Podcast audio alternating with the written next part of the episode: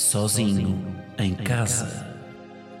Um podcast de Guilherme Geirinhas, que aqui se apresenta na terceira pessoa, com um efeito na voz para causar mais impacto. Ao fim de três episódios, toda a gente vai saltar esta intro para a frente.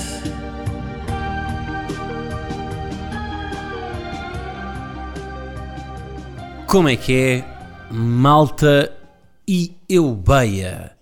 Sejam bem-vindos ao episódio 120 de Sozinho em Casa. Convosco, o habitual autor deste espaço, que aqui se apresenta na terceira pessoa, como a própria introdução o diz. Bom, uh, digo isto enquanto olho para um giradiscos, para um prato de um giradiscos, sobre o qual roda neste momento um vinil. Porquê? Porque, há- porque enquanto me deslocava aqui para gravar isto, olhei ali, lançando um olhar de sujeleio, olhei para os vinis e o primeiro era um vinil que minha irmã me ofereceu em meu aniversário eh, deste ano.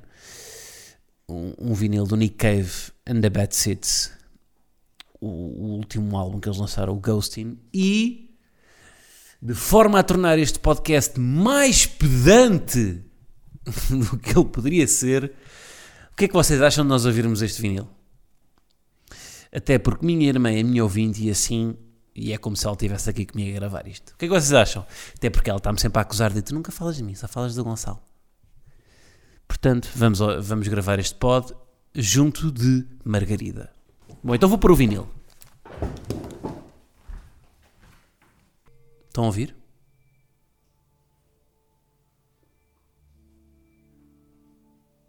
Bonito. Aliás, uma das canções deste álbum está na Sozinhos, o Bright Horses, que é a canção mais bonita de 2020, como vocês sabem. Bom, hum, nem de propósito, este menino manda aqui um, um- está a fazer um name dropping de canções como se fosse um autor do cancioneiro popular ou alguém que possui um espaço, uma coluna na, na Blitz. Quer dizer, eu queria, eu queria por acaso, queria, eu ia anunciar aqui uma coisa, mas tenho aqui algum storytelling para fazer que passa a explicar. Ah, e vocês vão ver que isto depois vai, vai tudo fazer sentido. Meu pai, meu rico pai, so- como somos muitos, gera -se sempre ali a discussão: o que é que vamos ver na televisão? Que série, que filme? Eh, e como, todo- como somos uma família que todos gostam muito de ter opinião e temos muita pou- pouca capacidade de decisão, acabamos sempre por eh, demorar muito tempo a escolher. Como qualquer família, acho eu, não é? Acho que isto- não somos especiais por isto. Meu pai, porém, assina uma newsletter do SAP24 chamada Acho que Sabes. Acho que vais gostar disto. Não, não é acho que sabes. Achas que sabes dançar. Ele não assina um programa da TVI eh, da autoria de Marco de Camilis. Assina assim uma newsletter chamada Acho que vais gostar disto. Basicamente é uma newsletter sobre cinema, sobre te- televisão, cultura pop, com recomendações para ajudar os seus leitores a decidirem o que ver nas plataformas digitais e não só. Pois bem, meu pai, eh, utilizando isto com propriedade intelectual, é sempre ele quem decide o que é que se vai ver. Ora bem, eh, sendo ele a autoridade, não é? E usando aqui como como tendo aqui, usando aqui o acho que vais gostar disto como a bíblia do, do- de todo o conhecimento intelectual sobre todo o panorama de séries que existe, ninguém ousa meter-se com ele. Não. O que, o, que, o, que, o que Paulo Zé diz é aquilo que nós vamos ver. Pois bem, eh, e nós até nos costumamos meter com ele a dizer que, pronto, que lá em casa eh, a curadoria da programação fica a cargo do SAP 24. Mal ele sabe, até porque ele não segue o que o filho segue, assina, assina a newsletter, mas depois não ouve o meu podcast, não, não, para casa o resto das redes até acompanha. O podcast é que ele não ouve. E, portanto, eu estou-me a vingar. Mal ele sabe que o filho, agora, à sexta-feira, vai escrever nessa newsletter. Portanto, as recomendações que ele nos dava usando como propriedade dele a dizer eu é que sei, eu assino aqui uma newsletter e é isso que vocês vão ver, é o que está nesta newsletter, através de mim, o jogo vira-se contra ele. Pai, estou-te a ver, estou a fazer aquele olhar que fazem nos filmes, nos, nos chamados thrillers de ação, em que o herói olha olhos nos olhos no antagonista em câmara lenta, ao som de Enya, e lhe diz I will kill you. Isto só acontece para aí no Taken. Mas meu pai, mal ele sabe que sexta-feira vai receber newsletter que ele assina e que e que e que na cara dos filhos uh, mostra, mal ele sabe que as recomendações desta semana vão ser minhas. Acho que usei um tom um tudo ou nada irritante nesta introdução. Mas pronto. Pausé. Epá, lamento, mas isto. O, o jogo mudou. Pá, isto é, mas isto é giro, não é? O, o destino prega-nos destas, não é? Uh, e portanto a verdade é essa, malta. Eu a partir de, desta sexta vou começar a escrever na newsletter. Acho que vais gostar disto podem subscrever a newsletter e devem, um, porque eu preciso comprar ração para Gleba e as subscrições têm aqui algum impacto nisso. Portanto, eu vou deixar o link na descrição para subscreverem e eu faço a papinha toda para o fim de semana, envio-vos na sexta-feira a newsletter diretamente para o mail e, um, e pá, e sabe o que é que podem ver. Até vos vou dizer, eu esta semana uh, a minha ideia sexta-feira é fazer um. Pá, ou seja, o que é que eu quero com isto? Até para falar um bocadinho, para, para, para, para, explicar mais ou menos a minha ideia. No fundo, tudo tudo que. Até para, para tirar um bocado aquela ideia do crítico de, de cinema pedante, não é? Que tem aqui. Que, que foi. Eh, que está intelectualmente superior ao comum dos mortais. Há uma coisa que me irrita muito na crítica, que é. Um, por exemplo, aquele filme, o 365, da Netflix, aquele filme que está nomeado para todos os Razzies, que são aqueles, o oposto dos Oscars, não é? São os prémios, são aqueles prémios que não, que premiam os piores filmes do ano. Esse 365, apesar de estar nomeado para os, para os piores filmes do ano, foi o filme que teve mais tempo, bateu os recordes todos, do, do filme que teve mais tempo no, no top da Netflix. Teve mais tempo em primeiro lugar, teve mais tempo no top, pronto. Portanto, é notícia. Esse filme é notícia. Esse filme tem de ser objeto de crítica. Porque se é notícia, tem que se falar sobre isso. E o que acontece muitas vezes, o que eu sinto que acontece muitas vezes na crítica é que eh, não se fala sobre aquilo que as pessoas consomem, mas sim sobre o que os críticos consomem. E muitas vezes os críticos estão a escrever para os críticos do, dos, das publicações concorrentes lerem. Estão a escrever uns para os outros e não estão a escrever para ajudar as pessoas. E depois, o, o, e, e mesmo as críticas que se escrevem, muitas vezes, não ajudam o leitor. Porque complicam ainda mais o assunto. E eu não estou a dizer que não é, que não é importante falar sobre coisas que se calhar são mais nicho, tipo a direção de fotografia, o que é que, como é que o compositor pode ajudar na, na, na narrativa. Mas pode-se até falar sobre isso de uma forma que uma pessoa que não acompanhe filmes regularmente ou que não perceba assim tanto de, de, de cinema consiga perceber. Uh, e mais ainda falar de coisas que, que, toda a gente vê. E é tipo, eu acho um bocado escandaloso. Os filmes estão, os filmes estão sempre no top da Netflix, uh, das novidades, não são falados na crítica, não é?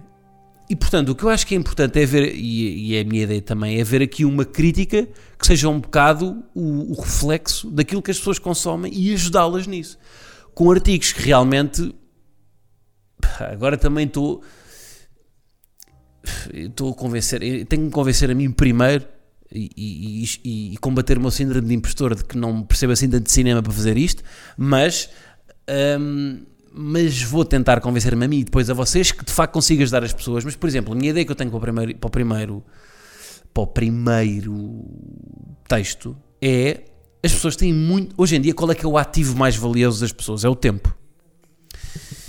E, E portanto, uma coisa que eu acho que era útil, ou que eu queria ver num artigo de crítica, era, uh, era um, um, ranking dos filmes, em vez de ser organizados por, por ano, por, por autor, por, por, por, por género, não, que era um ranking dos filmes nomeados para, os Oscar, para o Oscar, para o Oscar de melhor filme, um ranking por paciência que precisamos para vê-los.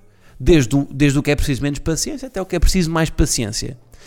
Para uma pessoa que esteja num dia cinzento, daqueles em que discutiu com o cônjuge e, e, e, teve um dia estressante de trabalho, se calhar vai optar pelo filme que exige menos paciência. Enquanto que num dia em que esteja com mais disponibilidade, em que até dormiu bem, em que eh, comeu uma, uma refeição baseada numa dieta uh, low carb, nesse dia possa haver um filme, se calhar, que exija mais paciência. Portanto, eu acho que isto é um. Ou seja, estou-me aqui a pôr um bocado o que é que eu queria ver. Eu, eu de facto valorizaria este artigo. Que me dissesse: olha, tenho aqui nove filmes para ver dos. Acho que são oito por acaso, nomeados para o, para o Oscar de melhor filme. Deixa-me organizar isto aqui de acordo com a paciência com que eu estou no dia. Este é preciso mais paciência, este é preciso menos paciência. Pronto, portanto, o primeiro artigo que eu vou fazer no fundo vai ser um pacientómetro. Pá. Um, sim, a palavra não existe, mas um pacientómetro em que um, catalogo os filmes desde o que é preciso menos paciência até o que é preciso mais paciência de todos os filmes do, do, nomeados aos Oscars. Pronto. E no fundo é isto, é tentar. O que eu quero é, é que, que eu procuro. E por acaso estou, estou a ser injusto porque até há alguns, há alguns críticos que fazem uma crítica que é útil mas é preciso procurar um bocadinho. Por exemplo, no público não há nenhum que faça isso. Fazem sempre aquelas reviews muito. Pá, demasiado complexas para quem procura para quem procura ajuda e por isso é que não procura, não é? Por isso é que depois aquilo é, estão a escrever uns para os outros, é isso.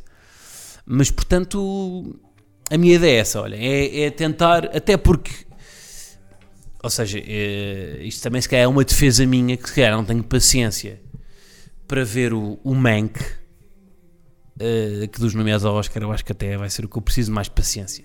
Porque é, é preto e branco, é chato.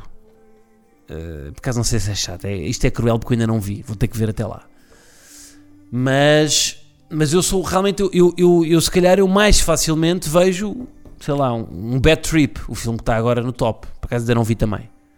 E portanto é isso, é tentar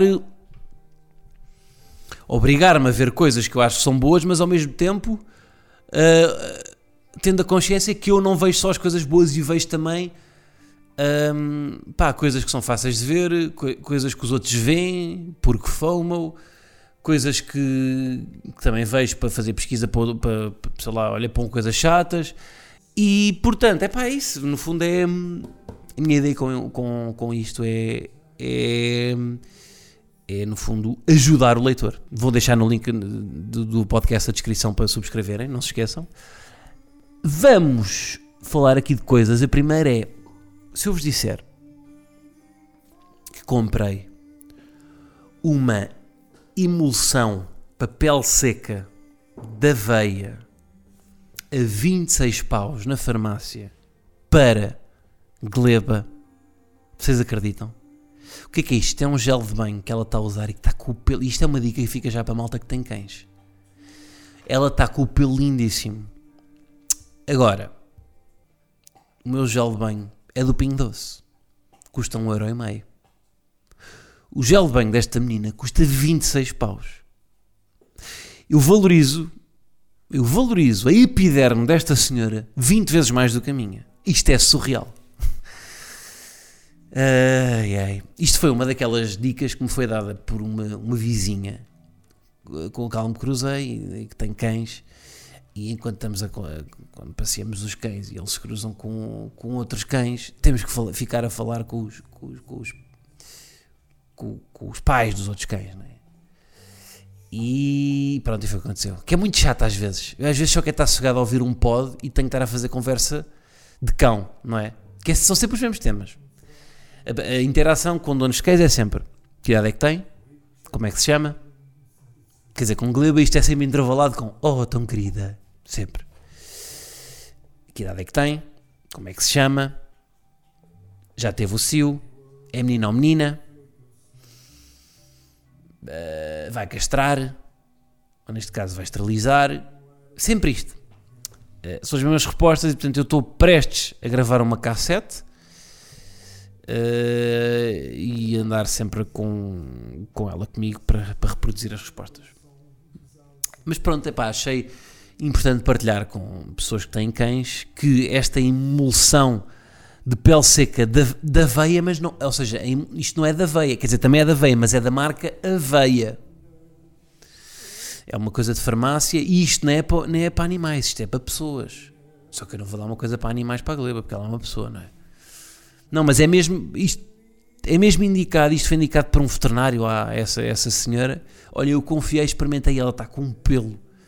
Já foi à praia duas vezes desde então, fez croquete, que ela é cadela de croquete não é, não é, não é daquelas que fica lá em cima, no, no pardão, olhar para o mar. Não, não, não. Vai para a praia, faz croquete, vai à água, faz buraco. Uh, e depois faz também a limpeza à praia. Recolhe todos os plásticos. Sim, sim, ela é muito responsável socialmente. E já, não, já, eu já estou a pensar ir ao registro civil e mudar para a Greta, porque a forma como ela lida com o ambiente é uma coisa fascinante. Um, mas pronto, fica aqui a dica.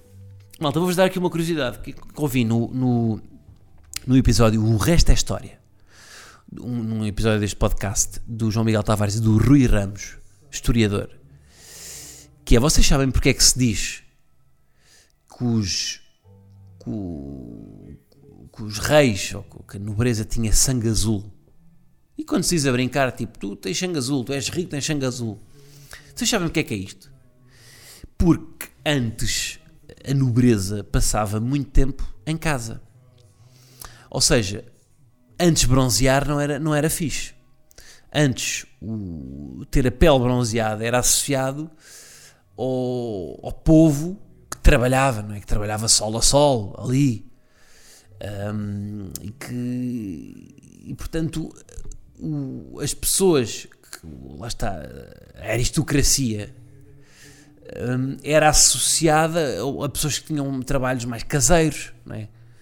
que faziam, sei lá, andavam a jogar ao peão em casa, portanto tinham a pele muito branquinha, aquele branco transparente, de onde se vêem veias com aquele, estão a ver aquelas veias azuis, e portanto é daí que vem o sangue azul, sabiam desta? É da nobreza passar muito tempo em casa e não fazer uh, lavrar a terra na rotação de culturas em pousio. Ouvi esta curiosidade neste podcast que recomendo o resto da história eh, e caso é um bom podcast. É do Observador, Rui Ramos, um historiador eh, informal que não é, da, não é daqueles historiadores um, com calças bombazinho chatos, não. Aliás, até ele, ele, faz o, ele faz aqueles episódios com um, um jumper da Supreme. Mentira. E apercebo que não tenho mais nada apontado e o podcast está a meio.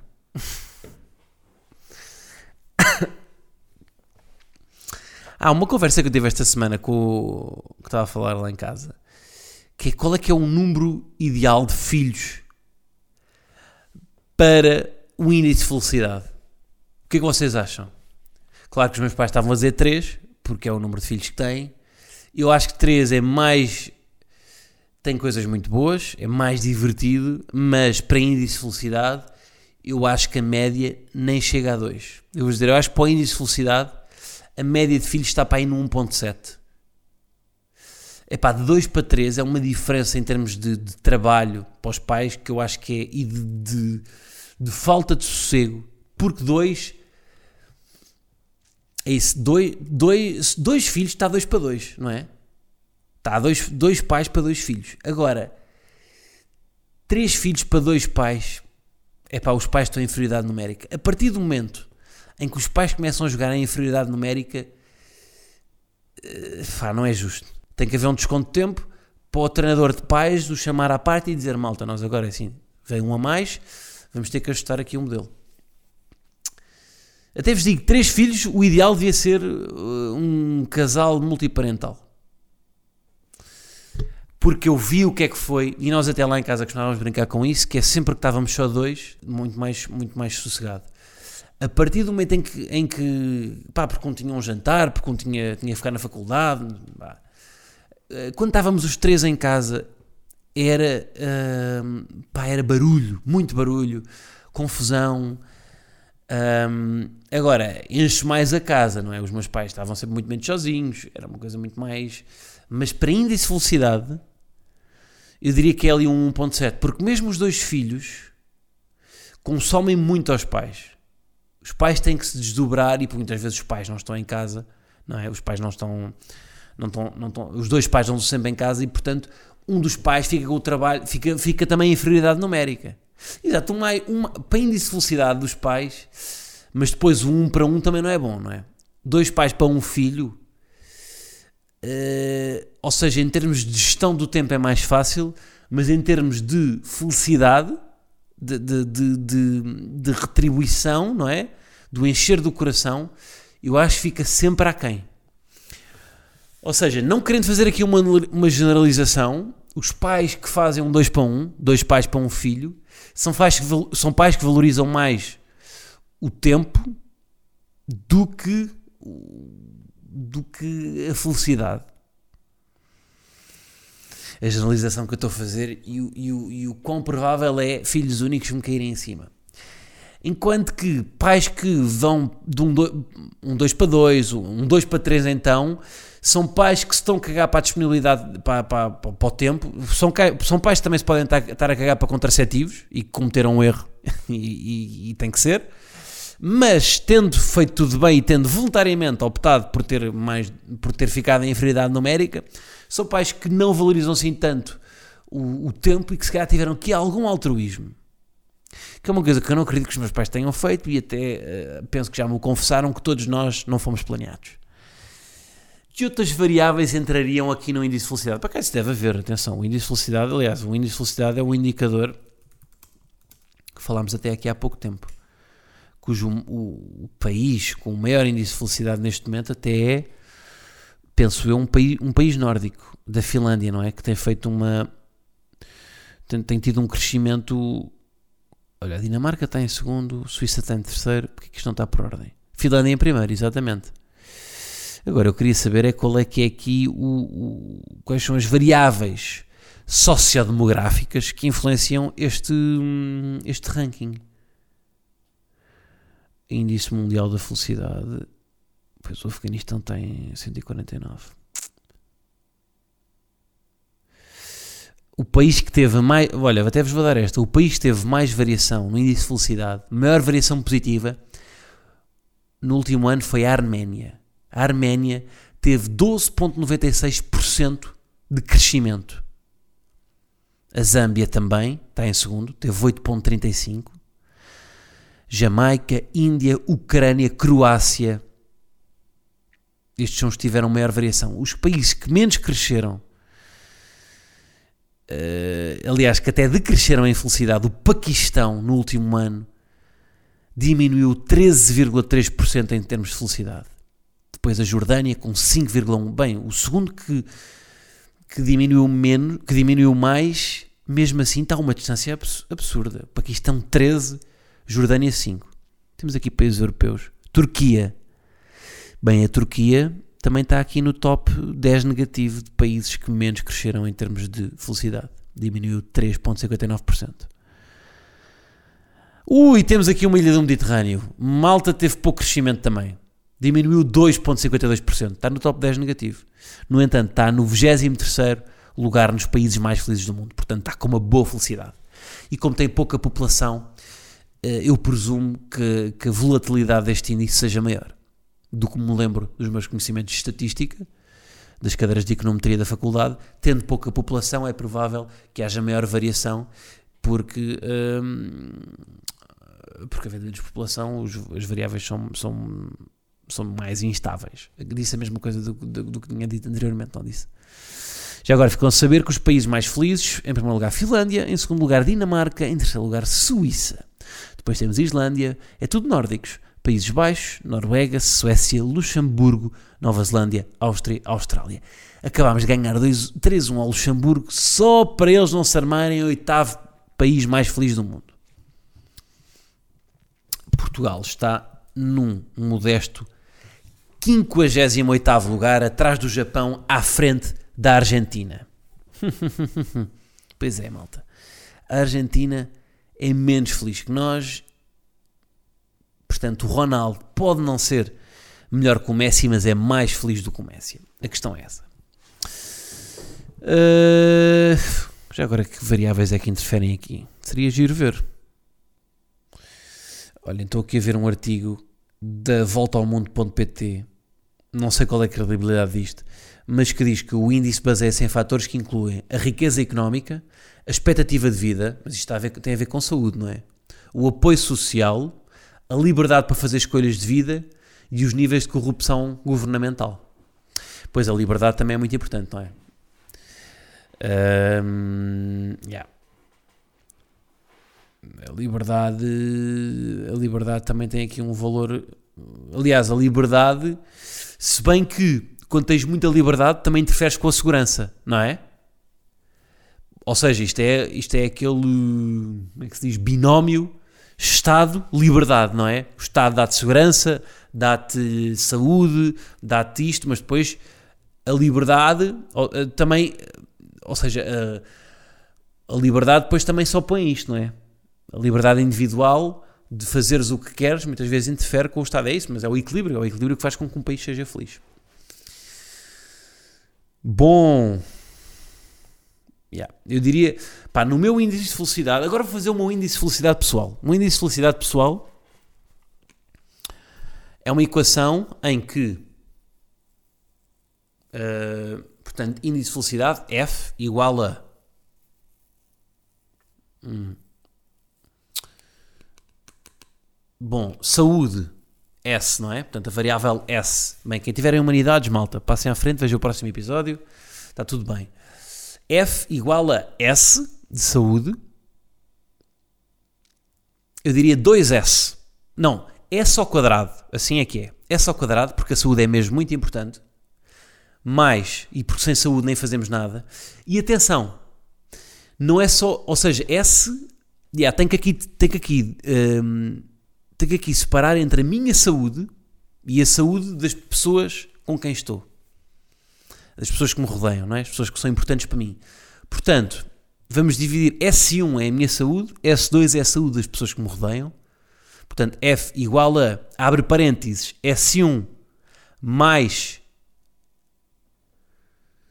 2S2, fecha parênteses, ao quadrado. Estou a valorizar mais a saúde dos que me rodeiam do que a minha saúde. Se estou a fazer isto apenas porque estou a gravar um episódio para o público, não sei. Mais amor, A. Um, amor, estamos aqui um, a, a, fazer. Uh, portanto, amor aqui é, um, é um denominador comum em que tanto pode ser amor de amor, não é? Amor familiar, amor de amigos. Um, portanto, vamos vamos dizer amor, uh, amor no geral, amor. Bom, este também devia ser, este também devia ser ao, ao, ao quadrado, não é? Porque o amor também. Mas não. Ou seja, a questão é: sem saúde não há amor. Não é?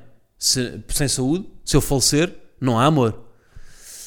Sem amor, pode haver saúde. Mas também, o, aliás, o, o o cancro, não é? Muitas vezes até se diz que, que, que a força da pessoa, que, que, o equilíbrio dela é que faz com que. Hum, mas isso também tem a ver com a saúde, não é? Isso é saúde mental. Portanto, vá, vamos pôr aqui. Um, S ao quadrado. Já sei. S ao quadrado. Mais, uh, S1 mais S2 ao quadrado. Mais 20A para pessoas que têm um nível de saúde baixo, o amor é muito importante, porque já só lhes resta o amor. À medida que a saúde sobe, não é? O amor começa a ser. Um, o amor é uma variável muito importante, mas a saúde é tão grande que lhe permite desfrutar do amor ao máximo. Isto está bem da confuso. Mas eu vou manter o que disse.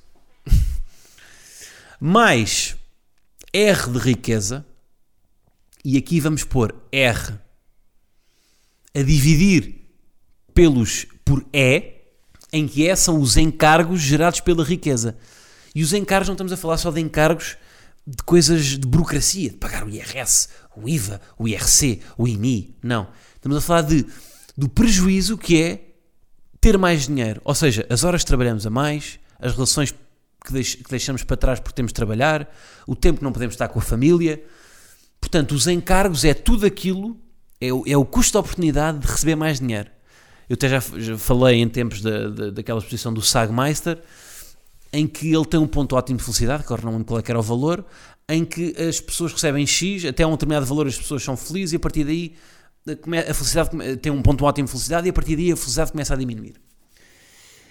Uh, e portanto, tal como o Sagmeister diz, há aqui um ponto ótimo de R em que os encargos uh, contrabalançados, contrabalançados com R não, não, fazem com que haja aqui um ponto ótimo. Portanto, R a dividir por E, em que à medida que R aumenta, E também aumenta. E, e, e portanto há um ponto ótimo em que até lá R aumenta e E aumenta de uma forma eh, de uma forma não tão, não tão elevada como R aumenta, sendo que a partir desse ponto ótimo R aumenta, mas os encargos aumentam mais do que R. Uh, depois é isso, mais liberdade, mais L. Em que L é tudo: é a segurança, é, o, é, é, é a participação na vida pública, na vida política, é, portanto, liberdade no fundo inclui isto tudo, não é? Uh, mais L. Portanto, F igual a S1 mais S2 entre parênteses ao quadrado, mais 20A, amor, amizade, isso, mais R a dividir por E, mais L. Fórmula da felicidade. Da minha felicidade. Entretanto, o giradiscos deixou de dar. Porquê? Porque eu preciso de rodar quando ele termina um lado. Portanto, não sei quando é que isto aconteceu, mas a meio ficámos sem vinil. Está ali a rodar, mas já não dá. Portanto, vou virá-lo antes de terminar.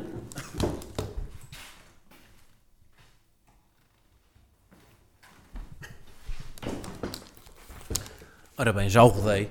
O que é que eu vou fazer no extra? No extra, vou fazer uma coisa que me têm pedido o que é que é preciso, ou o que é que eu uso, exatamente, o que é que eu uso para gravar o podcast. Portanto, a nível de câmara, a nível de, de, de luz, a nível de, de suportes, a nível de. Porque isto no fundo ainda são aqui umas. Pá, pá, pá, quê? Nove coisas que eu gravo. Portanto, vou. vou no fundo, vou, vou mostrar aqui o meu set e, e ajudar quem quer a fazer um podcast. Não sei. Não sei se vou ajudar grande coisa. Tá? Obrigado por ouvirem. Vemos para a semana. Um grande abraço.